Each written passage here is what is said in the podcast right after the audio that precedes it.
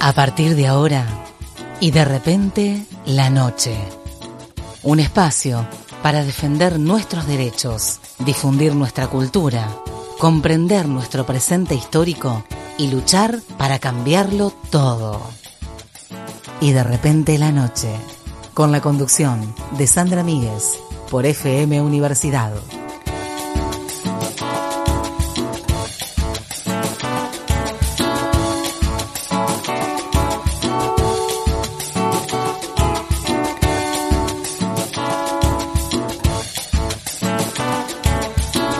Buenas noches, seguimos aquí ya luego del pase eh, de Remedio para Optimistas.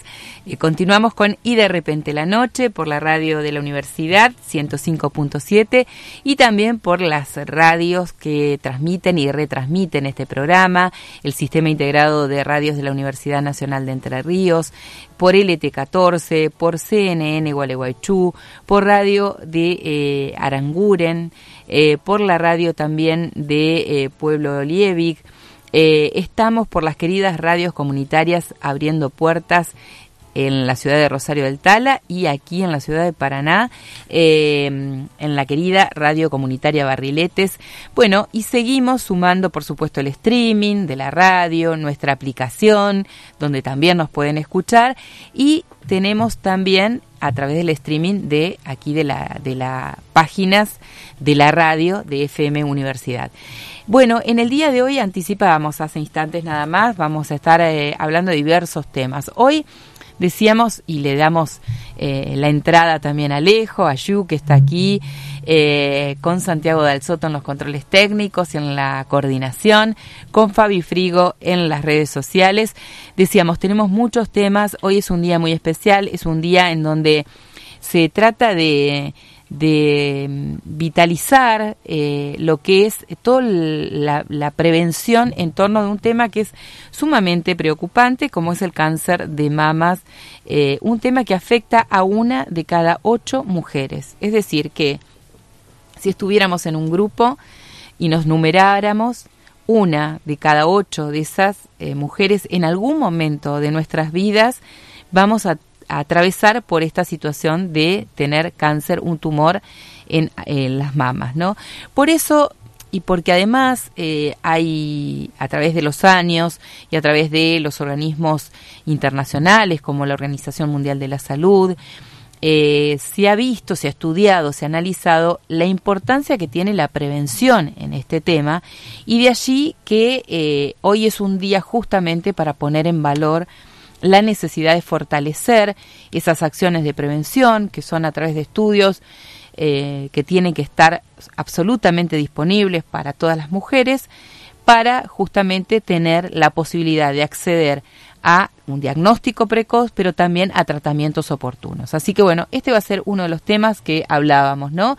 Digo, es impactante las cifras estábamos comentando Alejo y Yu, em, las cifras pensar, ¿no? De que una de cada ocho mujeres en algún momento de su vida va a tener que atravesar este, este tipo de problema de salud. Sí, sin lugar a dudas. Em, con Hugh lo comentábamos, ella en realidad lo hacía en la apertura de Remedio para Optimistas, pero ya desde antes, eh, justamente hablando con Hugh fuera de aire, cuando escuchábamos que Rocío Arce lo comentaba en el cierre de un martillo para darle forma, eh, el impacto fue natural en, en ambos. Eh, ella me miró a mí. Una cosa es quizás leerlo y otra es escucharlo y dimensionarlo, como escucharlo de otro. No leer, si se quiere, la estadística que por ahí, más allá de, de, ser eso, de ser una estadística que comunica, no deja de, ser fría en algún punto, que no transmite todo lo que en realidad hay cuando uno lo dimensiona en su total magnitud, ¿no es cierto? Sí, yo creo que, como bien decían, la estadística es altísima, pero justamente estos datos también se dan a conocer para que la gente, las mujeres tomen realmente conciencia de esta cuestión y que cuanto antes sea el diagnóstico es mejor y la prevención ni hablar. Eh, pensemos que, por ejemplo, dentro de los datos, porque pensaba cuando, mientras los escuchaba, eh, pensaba, ¿no? Cómo nos impacta cuando tenemos una historia real, concreta y cercana, ¿no? Una amiga, un una, alguien de la familia. Em, digo porque, porque en cada una de nuestras familias seguramente alguien atravesó esta situación Eh, seguramente tenemos amigas que están, si no, si no lo han atravesado, están luchando justamente contra esta enfermedad. Y lo importante que es, como decíamos al principio, la detección precoz. ¿No? Y en este sentido hay datos que brinda la Organización Mundial de la Salud que dice las Américas, es decir, nuestros continentes, representaron casi una cuarta parte de los nuevos casos de cáncer de mama en el 2020. ¿no? Recordemos que las estadísticas siempre vienen un año atrasada y con esto de la pandemia tal vez eh, por eso estamos haciendo referencia al 2020 y no al 2021. En América Latina y el Caribe, la proporción de mujeres afectadas por la enfermedad antes de los 50 años es del 32%. Es mucho mayor ese porcentaje que en América del Norte. Hay incidencias, está también estudiado, que por ejemplo la alimentación tiene una fuerte incidencia, los hábitos de vida. El pronóstico, dice, después de un diagnóstico de cáncer de mama, ha mejorado eh, notablemente en los países de altos ingresos, los cuales han tenido justamente una disminución del 40% en casos de mortalidad por este tipo de, de, afección. Eh, esto se produjo entre 1880 y el 2020, es decir, en el término de 40 años hubo una reducción del 40%, lo cual es altísimo, ¿no? Y esto, esto se debe justamente a que en países de altos ingresos lo que hace es tener políticas públicas donde hay está garantizado los controles mamarios, los controles ginecológicos y por lo tanto esto hace que haya una detección precoz, al haber una detección precoz hay un tratamiento oportuno y se evita justamente el avance de la enfermedad en un grado que ya eh, puede, eh, puede causar la muerte. Sí, claro, cuando hablamos de la detección temprana, eh, del diagnóstico temprano, tiene que ver con atacar la primer variable de un encadenamiento de variables, ¿no? Por eso es importante que eh, el Estado esté presente, ¿no? Hay datos eh, muy eh, llamativos, dice, cada año en América, en toda América, 491 mil, más de 491 mil mujeres son diagnosticadas con cáncer de mama, ¿sí? casi medio millón para, para redondear. Claro, ¿y cuántas no lo son, no es cierto? Exactamente, casi... Se, eh, ¿Cuántas no son diagnosticadas? Exacto, exacto porque no, no tienen este acceso. Casi eh, 106.391 mujeres mueren a causa de esta enfermedad. Es decir, ahí tenemos un alto porcentaje también de casos de mortalidad que se debe, como decíamos, a esto, ¿no? A, la falta de una detección precoz. Y para el 2040, es decir, para dentro de pocos 18 eh, años que pasan volando en términos sanitarios más, el número de mujeres diagnosticadas aumentará a un 39%, eh, con lo cual esto está vinculado, como decíamos anteriormente, a los hábitos de vida, a eh, el tema de la alimentación. Hay datos también que señalan que el cáncer de mama es el cáncer más común y la causa más común de muerte de cáncer eh, en las mujeres en América. En 2020 hubo más de 210.000 nuevos diagnósticos, como decíamos, eh, y casi 68.000 eh, mujeres fallecidas a causa de esta enfermedad. Y las características que se asocian con un mayor riesgo de desarrollar cáncer de mama incluyen la obesidad, el consumo de alcohol, antecedentes familiares, exposición a radiación, eh, antecedentes también en relación a cuestiones reproductivas y hormonales, consumo de tabaco, ¿no? y el sedentarismo. Alrededor de la mitad de los casos se desarrollan en mujeres sin factores de riesgos identificados, además de ser mujeres con 40 años de edad o más. Bueno, son algunos de los datos que nos parecía importante traer para, para reflexionar acerca de esto y decir eh, también eh, que es necesario que haya políticas activas en, en relación a, a, este tema, ¿no? Que, que, el, que el Estado sea el, el que garantice eh, este tipo de tratamientos o de diagnósticos. Al menos lo que esté a su alcance, ¿no? Porque hay algunas cosas que también no dependen de esos factores. Digo, pienso en la alimentación, por ejemplo, y nuestra alimentación está mediada por un montón de cuestiones que sí, seguramente el Estado podrá hacer algo, pero depende también de una extensión en el tiempo a las políticas de Estado que se puedan llegar a implementar respecto de lo que hace la industria, de lo que hacen las empresas con, con, con la alimentación y con la calidad de la alimentación. ¿no? Bueno, eh, em, eh, inmediatamente que señalabas esto, digo, tenemos en el país una ley de etiquetado frontal que todavía no se cumple, para abonando a que esto. Fue muy resistida, aparte. Que fue muy resistida, obviamente, porque hay corporaciones económicas, productivas, digo, que, que que tienen un interés en, vender cada vez más ¿no? y ocultar esto, pero eh, la ley de etiquetado frontal serviría sobre todo para un montón de enfermedades crónicas no transmisibles, que son las, las características, ¿no? Como es la obesidad, la, la hipertensión, eh, bueno, toda esta, la diabetes eh, y también este tipo de, de cánceres porque está muy ligado hay muchos estudios que convalidan justamente la fuerte vinculación que hay con, con respecto al tema de la alimentación. Bueno, que no queríamos dejar pasar el tema sin hablar de esto, pero también decíamos que teníamos en, en, agenda para el día de hoy hacer una, aunque sea una breve reflexión acerca de lo que fue este encuentro en el día de ayer de construyendo una agenda en torno a la implementación de la ley 27.610, que es la ley que eh, garantiza el acceso al aborto, a la interrupción legal del embarazo y a la interrupción voluntaria del embarazo. Y ayer, como decíamos, eh, hubo un encuentro, un encuentro provincial eh, organizado por el Centro de Estados de Estudios de Estado y Sociedad, que es conocido como SEDES, y también de UNFA, que es el Fondo de Poblaciones de Naciones Unidas, sus representaciones aquí en Argentina, que vienen trabajando fuertemente en esto, en lo que se denomina el proyecto Mirar. El proyecto Mirar que recopila información en relación a estudios, a relevamientos y demás, y que los procesa y que tiene una página que se llama proyectomirar.org.ar donde justamente cualquier persona puede acceder para tener un, información precisa eh, y documentación acerca de lo que es la implementación y varios aspectos más. Está también, lo comentamos aquí en el programa, el relevamiento en relación al tratamiento que hubo en los medios de comunicación del tema del aborto, hay informes especiales y demás.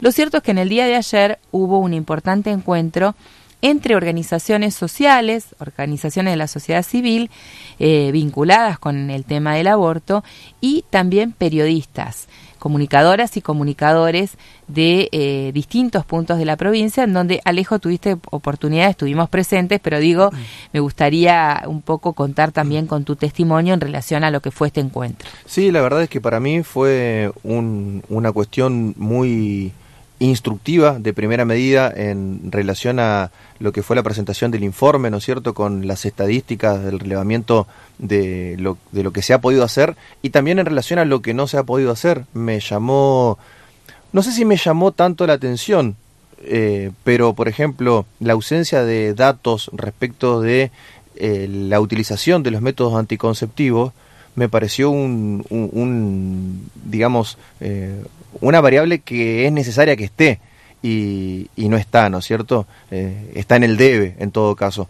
Pero mm, dejando de lado, si se quiere, algunas cuestiones que tienen más que ver con, con, lo particular, me pareció muy interesante eh, en una de las instancias de, de, todo lo que fue el proceso en la jornada de ayer, cuando mm, pudimos intercambiar más opiniones, cuando se eh, estuvo rondando la palabra y, y, se generaron debates, me pareció muy interesante algunos contrapuntos que se dieron en relación a, las diferentes miradas sobre la medicina, por ejemplo, sobre mm, eh, la implementación de la ley del aborto eh, y también, digamos, lo que fue el momento previo, desde que el tema se pone en agenda, en el año 2018 aproximadamente, hasta que efectivamente la ley sale, ¿no?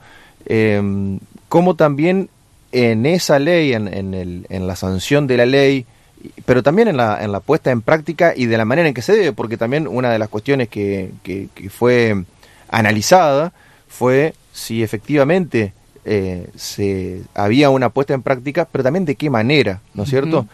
Y mm, me parece que, mm, que estos espacios así deberían ser Em, propiciados de manera más continuada en el tiempo, ¿no? Sistemática, ¿no? Por decirlo de alguna manera. Sí, sí. Y también el rol, eh, pensaba, porque me parece que es una cuestión eh, fundamental, el rol que tienen los medios de comunicación, comunicadoras, comunicadores, periodistas, eh, en ser también como una, un puente para la garantía de este derecho conquistado. ¿no? Claro, es que me, apuntaba a eso justamente, porque, mm, a ver, la jornada de ayer fue una jornada que estaba preparada justamente para tratar de alentar e instruir a que el tema efectivamente esté en agenda eh, y es nuestro deber, eh, el de quienes tenemos un, un micrófono, poder, un micrófono, digo, una pluma, lo que sea, ¿no es cierto? Una cámara, eh, poder justamente llevarlo allí. Y mm, me pareció muy interesante también cómo eh, alrededor de todo este proceso, el proceso de gestación de la ley y, también de, su puesta en práctica, insisto, con la salvedad entre paréntesis y también de la manera en que se pone en práctica, que hay una serie de factores que, mm, digamos, eh, están allí, digamos, lo subyacen, ¿no? Que tienen que ver, por ejemplo, con la ESI. Y cuando uno revisa la, la, historia de la ESI, se origina allá atrás por 2006, 2005, 2006. Sin embargo, la ESI empieza a tomar verdadera fuerza. Está bien que depende si tiene más de 16 años de sancionada y sin embargo la educación sexual integral eh, todavía sigue siendo un tema pendiente. Sí, claro, claro. Y iba esto, ¿no? A que más allá de que por ahí eh, ha habido diferentes, por ejemplo, pensando en la provincia de Entre Ríos, ha habido diferentes casos de relevancia periodística que han puesto el tema en agenda en alguna oportunidad, pero mm, el tema vuelve a estar verdaderamente eh, en agenda junto con eh, el debate por la ley del aborto. Entonces digo, son variables que están íntimamente relacionadas y que mm, me parece que también constituyen un, un tema que debe ser abordado necesariamente en el presente y que va por fuera de lo que dicta, por ejemplo, un, una ley o, un papel, ¿no es cierto? Muchas veces em, pienso yo que se ha avanzado, esto va en general para los derechos humanos, se ha avanzado mucho en, la, en materia de derechos humanos, pero ha quedado en muchas partes, queda en, en, un relato o en una cuestión discursiva y, en la puesta en, y la puesta en práctica no está a la altura de eso. Exactamente, exactamente. Y me parece que esto es, eh, es un caso así, el caso de la ESI. El caso de la ESI, y, creo que, que en nuestro país lo hemos dicho también en reiteradas oportunidades, en nuestro país hay un digesto de leyes muy progresistas en casi todos los temas el tema o el problema es la implementación. claro, porque cuando uno habla de, perdón que te interrumpa, pero digo, eh, cuando uno habla de implementación, también, em, además de, de bueno, de, por ejemplo, pensando en la ESI, eh, la ESI, a mi juicio, es, digamos, es la piedra angular, o puede ser la piedra angular, de, de, la solución de un montón de flagelos que nosotros tenemos. El caso más alto, los femicidios. Por sí, el abuso, el abuso, eh, el abuso sexual en la infancia, digo. Pero la, la, la, la, ESI como también la construcción de las masculinidades, eh, ¿no es cierto?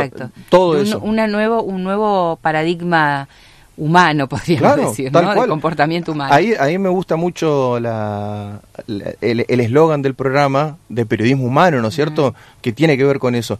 Y, y, cuando decimos de la implementación, más allá de esto que mencionábamos, que obviamente que está presente, también está la cuestión, yendo a lo, a lo netamente a lo, a lo pragmático, de los recursos y me refiero puntualmente también a los recursos económicos con lo que se Exactamente, exactamente, por lo cual tiene que estar el Estado presente, ¿no? Para garantizarlo. Bueno, Alejo, muchísimas gracias por esta media hora. Vamos a seguir. Fue un placer acompañarte ayer. Eh, muchas gracias, gracias Alejo, siempre presente. Gracias Yu también.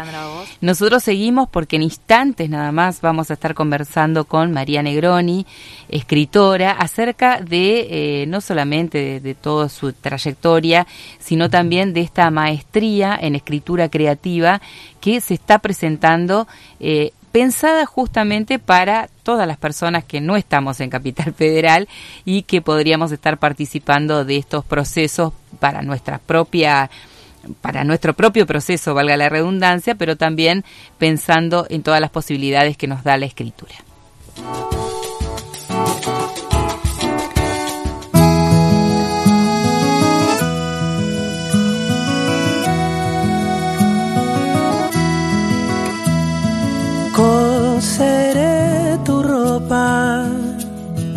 Dormiré hasta tarde, luego haré una sopa. No tengo más que darte, soy azul.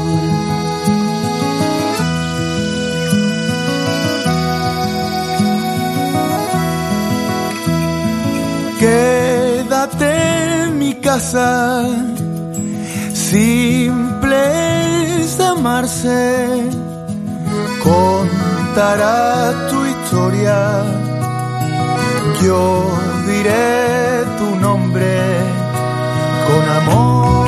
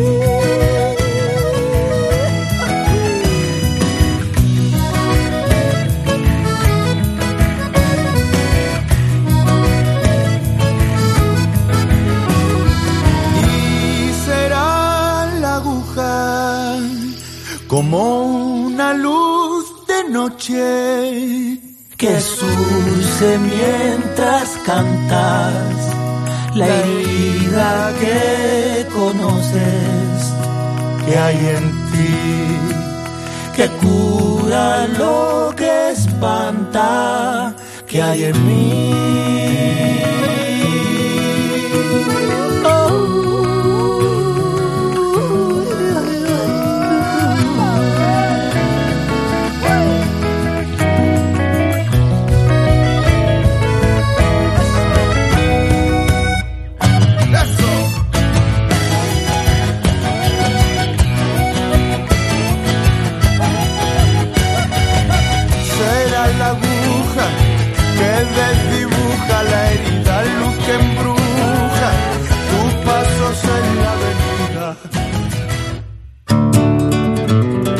Comprender la complejidad de nuestro tiempo, la diversidad, llegar más allá, transformar las condiciones, ser libres. Y de repente, la noche. Periodismo humano.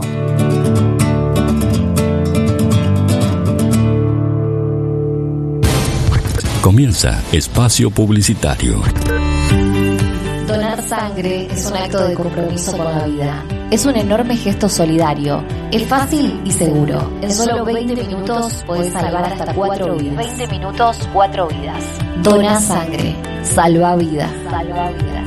Gobierno de Entre Ríos. Todos los partidos de patronato en el fútbol de primera están en el aire de la 105.7 con los relatos de Cristian Grandoli junto a todo el equipo de la cadena entre Riana del Gol. Pelota adentro, le quedó a Medina. ¡Gol!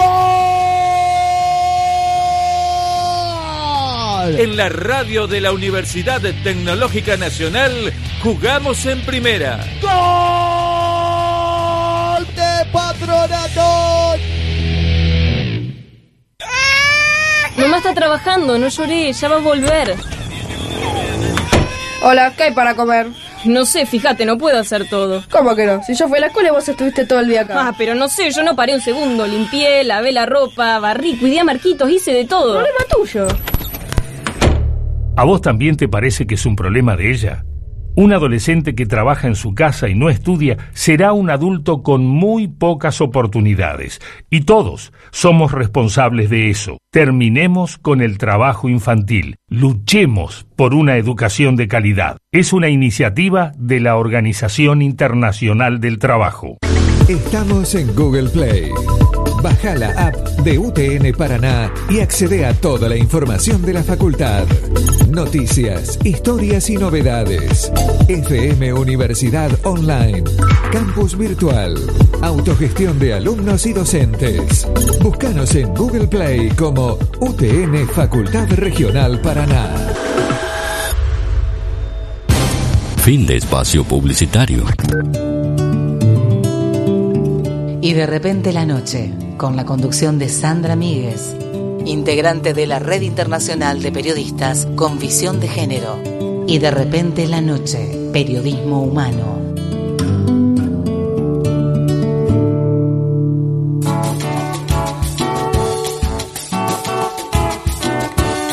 Seguimos en Y de repente la noche, seguimos aquí por la radio de la Universidad Tecnológica Nacional 105.7, también por Radio Nacional Paraná, por Radio Comunitaria Barriletes, por Radio Comunitaria Abriendo Puertas en Rosario del Tala, por el Sistema Integrado de las Radios de la Universidad Nacional de Entre Ríos, en Concordia, en Paraná, en Concepción del Uruguay, por Reporte 2820 o Radio CNN de Gualeguaychú, por Estación La Roque, por FM urbana de Pueblo Liebig y así vamos sumando esta trama amorosa eh, de radios que se hermanan aquí en Y de repente la noche con Santiago Dalsoto en los controles técnicos, Fabi Frigo en las redes sociales, Alejo París y quien les habla Sandra Míguez.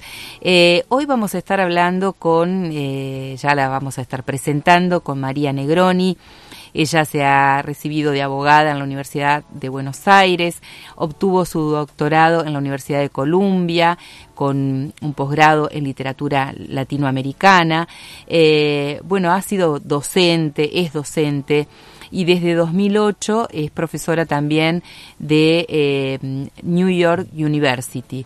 Eh, actualmente dirige la maestría en escritura creativa en la Universidad Nacional de 3 de Febrero y también tenemos que reconocer, bueno, algunas de sus novelas, Un sueño de El sueño de Úrsula, La Anunciación, El corazón del daño, ha editado en México, en España, en Chile, en Argentina, en Venezuela, en Italia y ha recibido numerosas distinciones eh, como el Fondo Nacional de las Artes en Argentina 2016, el Premio Conex de Platino en Poesía en 2014, el primer Premio Internacional de Ensayo Siglo XXI en México 2009, bueno, muchos premios y distinciones que ha recibido María Negroni, a quien tenemos el honor de presentar hoy aquí en Y de repente la noche.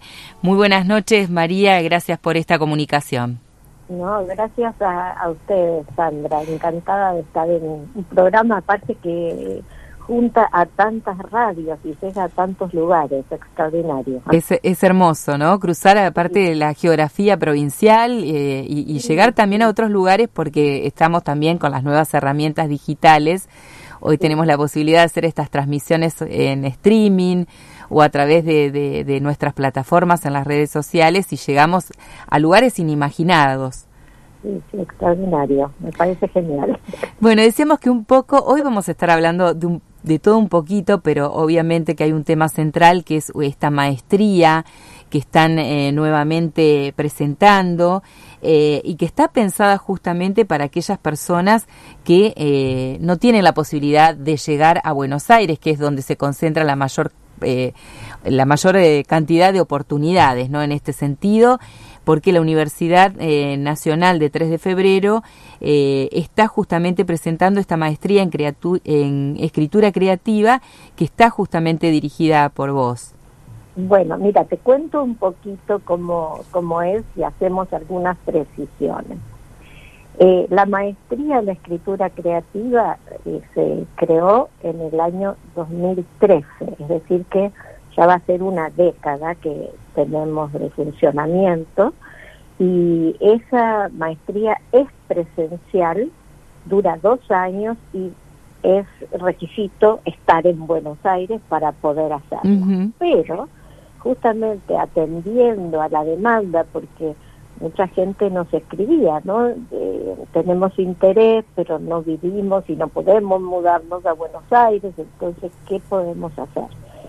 Entonces, la universidad, con el apoyo de la Fundación MEIFE, eh, tuvo la idea de eh, lanzar una diplomatura, eso es lo que estamos buscando, una diplomatura en escritura creativa que es eh, virtual, es decir, que no hay que estar acá, sino que se puede hacer online y que tiene una duración de un año.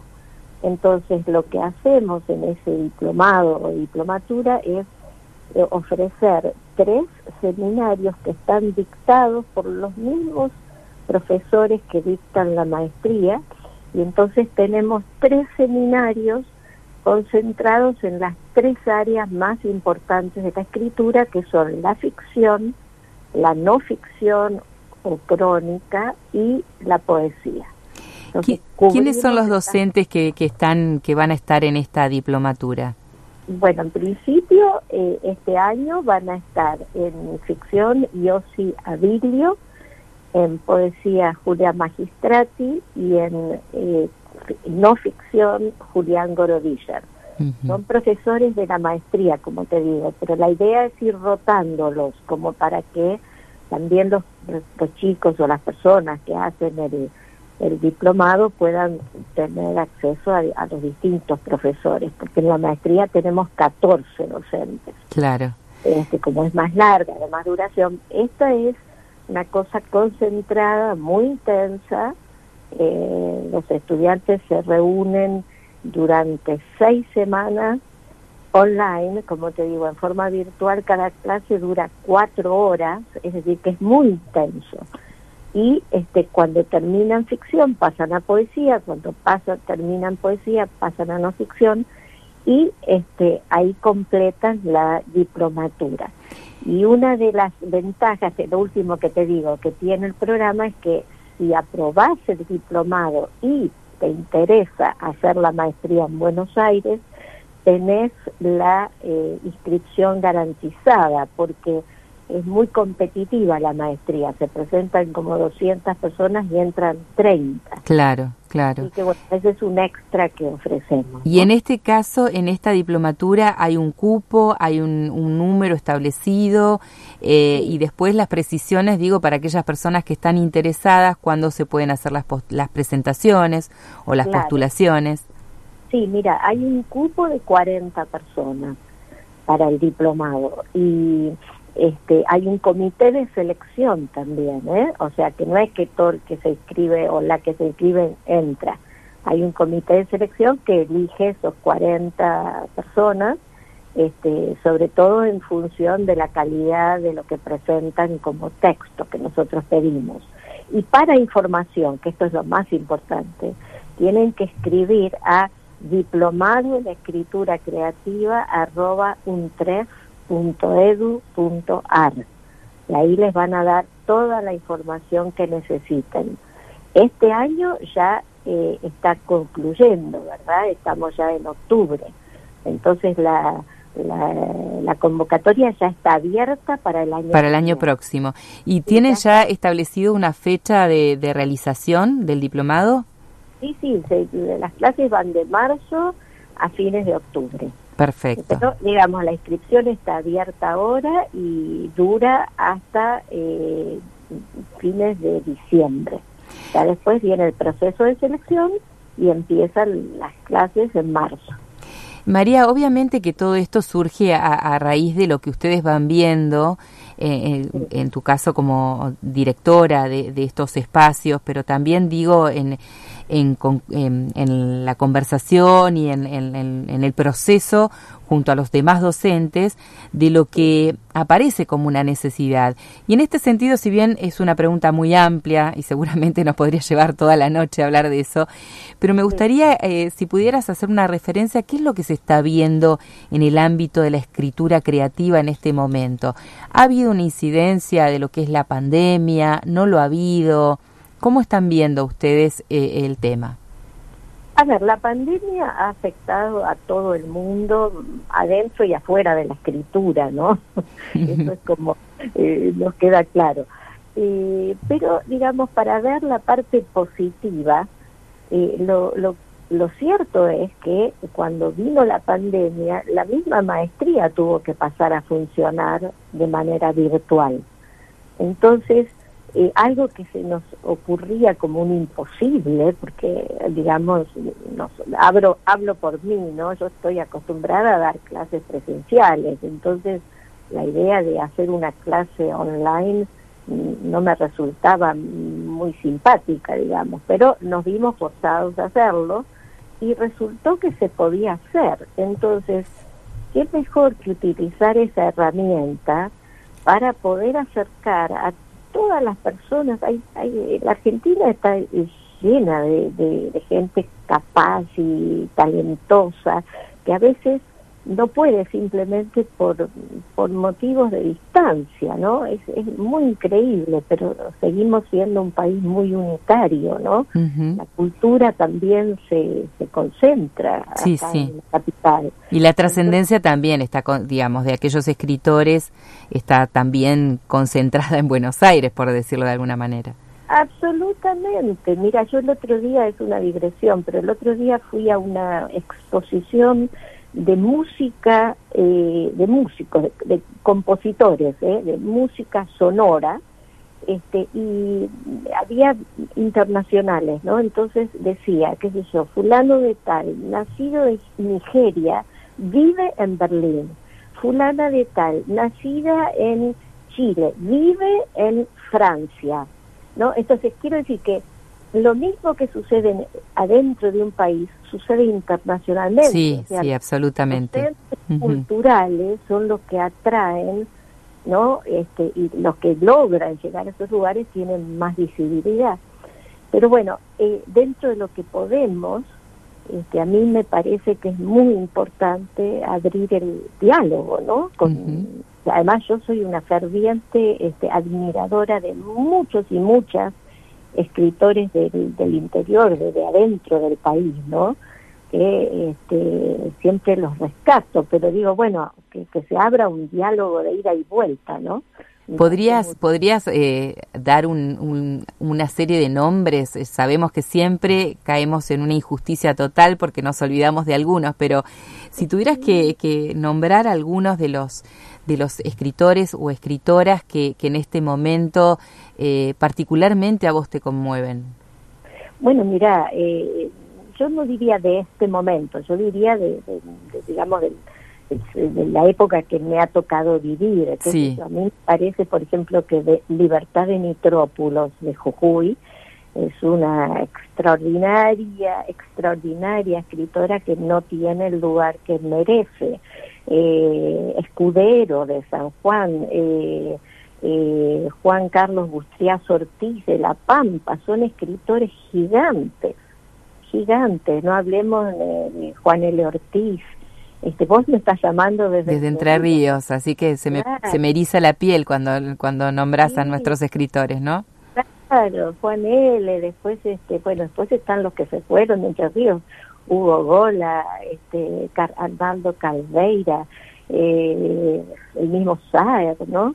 Uh -huh. Bueno, así que eh, escritores hay, este, después está Moyano, está Di Benedetto, hay muchísimos escritores de primera talla que no han nacido ni vivido en Buenos Aires.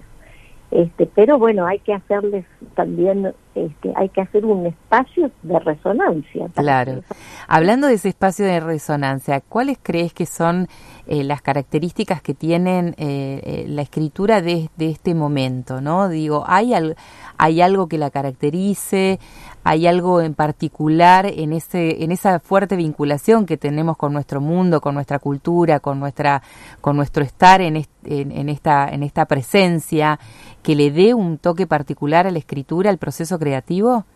Mira, a mí me parece, para contestarte con total franqueza, que un escritor o una escritora, cualquiera sea, de cualquier lugar, es una singularidad. O sea, todo buen escritor es singular, quiere decir que eh, encuentra una voz, un tono, una voz, una problemática, no, no hay generalizaciones. ¿Entendés? Hay uh -huh. una escritora, entre paréntesis, muy jovencita, es de Misiones, se llama Marina Clos, por ejemplo. Bueno, esta chica, yo leí su primer libro, ya va por el tercero, este, tiene una voz, ¿eh? una voz, que eh, eso significa que eh, es incomparable con los demás. Y eh, a eso hay que apuntar, no a buscar los lugares comunes, ¿entendés? Porque cua- el mismo, el mismo tema tratado por distintas personas da obras diferentes. Absolutamente.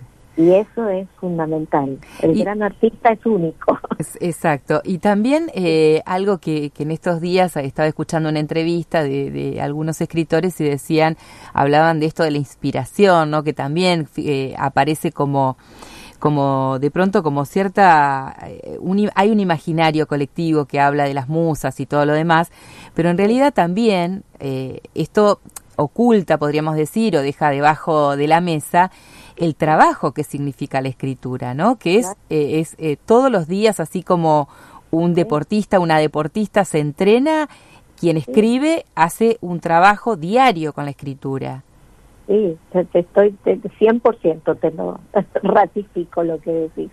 Es muy importante. La, ¿Viste cuando es una, una frase que dice popular, ¿no? Que dice el hambre viene comiendo. bueno, la escritura también viene escribiendo. ¿Entendés? O sea, hay Claro. que hay, hay que escribir, hay que largarse, hay que eh, eh, requiere muchas cosas la escritura, hay que ser muy valiente porque uno tiene que ir a las cosas que no conoce de sí misma y del mundo, ¿no? Para, para preguntar mejor, ¿eh? hacer las preguntas de la existencia que, que son las que nos preocupan a todos, pero que por ahí este, a lo mejor un escritor o una escritora pueden encontrar la mejor manera de plantear las cosas, ¿no? Y por eso ayuda, por eso uno cuando lee un buen libro, agradece a, a quien lo ha escrito, porque le ha hecho comprender o sentir cosas que no hubiera podido decir o, saber eh, sin ese libro, ¿no? Exactamente. Bueno, y en este sentido también va esta diplomatura, ¿no? En, en, el hecho de fomentar ese trabajo. Claro, absolutamente. Buscar acompañarlos más bien, yo diría, en un, una etapa, porque la, es una cosa que es importante, eh, es que eh, la escritura es, es un trabajo de décadas. O sea, que un escritor se hace o una escritora en décadas, o sea, toma mucho tiempo volverse un escritor o una escritora. Pero en, en estos, en, tanto en la maestría como en la diplomatura, nosotros, eh, nuestra int intención es acompañarlos en un proceso de formación y guiarlos hacia las cosas que tienen que prestar atención, ¿entendés? Uh -huh. Cosa de que cuando terminan, bueno, puedan seguir solos el camino, ¿eh? pero teniendo claro qué es lo importante que tienen que identificar o buscar. En ese proceso de trabajo, ¿no? Exacto, tal cual. María, bueno, reiteramos, la diplomatura es arancelada, eso hay que remarcarlo, también que se va a desarrollar durante todo el año próximo de modalidad virtual, está pensado justamente para las personas que no eh, tienen la posibilidad de trasladarse a Buenos Aires, las clases van a ser una vez cada 15 días, eh, completándose el total de seis, eh, de esas seis clases, ¿no? Por seminario y sí. también está la posibilidad de que haya el otorgamiento de becas. Exactamente, sí. No son muchas las becas que hay, pero algo hay. Uh -huh. Y te quiero agregar una cosa muy importante, que por esto ya lo, lo hemos hecho este, una vez. Y la cosa maravillosa es que hay estudiantes por ahí de Trenquelauquen, mezclados con estudiantes de Misiones, de San Juan, de Chaco, se dan unas combinaciones muy interesantes en el diálogo también entre ellos, ¿entendés? Claro. Eh, es, es maravilloso, la verdad que la idea es buenísima y si, si podemos sostenerlo en el tiempo sería la verdad una, una gran contribución, me parece. María, la próxima nos debemos una charla acerca de, de tus propias obras, pero no queríamos dejar de difundir eh, esta posibilidad porque es muy importante para quienes vivimos en las provincias tener eh, la oportunidad ¿no? de, de, este tipo de diplomaturas eh, que se está pensado ya para el año próximo, pero que comienza, eh, está abierta la, la inscripción y reiteramos, es diplomado en escritura creativa arroba untref www.edu.ar el correo electrónico para aquellas personas que están interesadas. María, muchísimas gracias. No, gracias a vos por el tiempo y por la difusión. ¿eh? Un abrazo. Trabajo, hasta pronto. María Negroni que pasó por aquí por Y de repente la noche.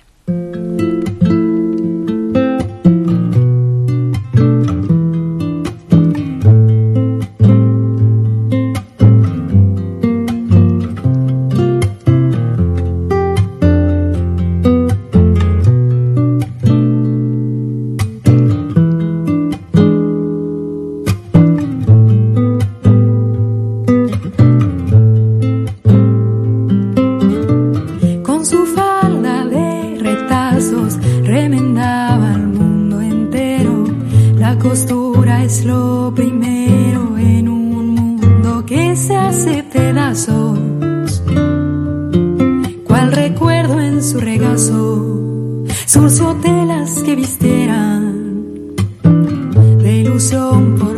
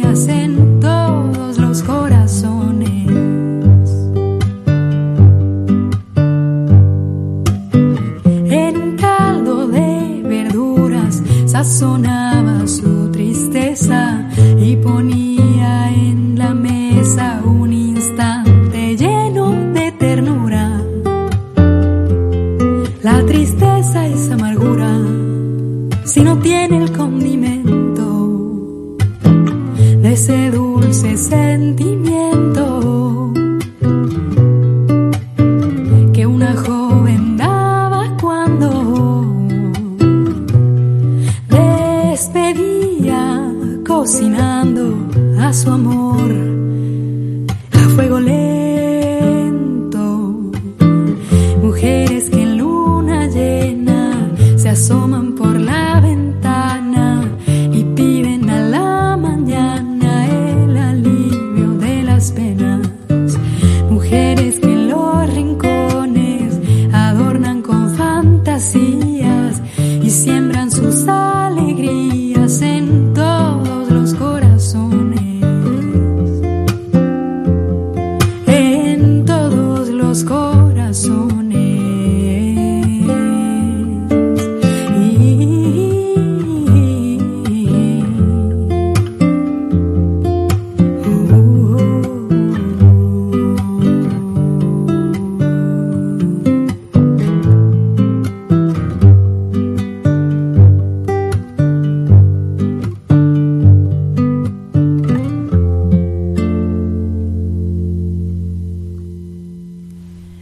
hermoso este tema, Las curanderas, Laura, Laura, perdón, Laura Murcia.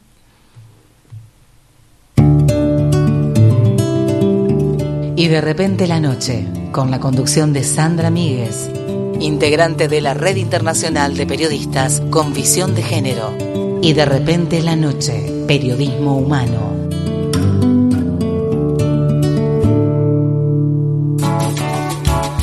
Mando un saludo muy grande, muy especial a Mónica, Norma, Ignacio, Melé, Mauricio, Walter y toda la gente del taller de los martes, eh, que compartimos ahí también parte de la escritura, de los procesos creativos junto al gran Mauricio Koch, eh, que es nuestro guía, nuestro maestro. Eh, así que les mandamos un beso a cada uno eh, en, esta, en esta tarde que hablamos también de la escritura. Nos estamos despidiendo hasta la próxima semana junto a Santiago del Soto, que ha estado en los controles técnicos, en la coordinación general, ya con ganas de irse, Santi, no, le falta todavía. Fabi Frigo, que ha estado en las redes sociales, recuerden que estamos en Instagram, en Twitter, en Facebook, que nos pueden dejar mensajes a lo largo de toda la semana para seguir interactuando. Eh, y también eh, a través de nuestras plataformas que son el streaming en punto de contacto.com.ar que también nos pueden escuchar a, a, partir de allí. Nos reencontramos la próxima semana para hacer nuevamente y de repente la noche.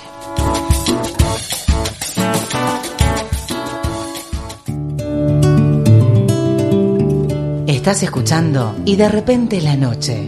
Periodismo humano para transformarlo todo.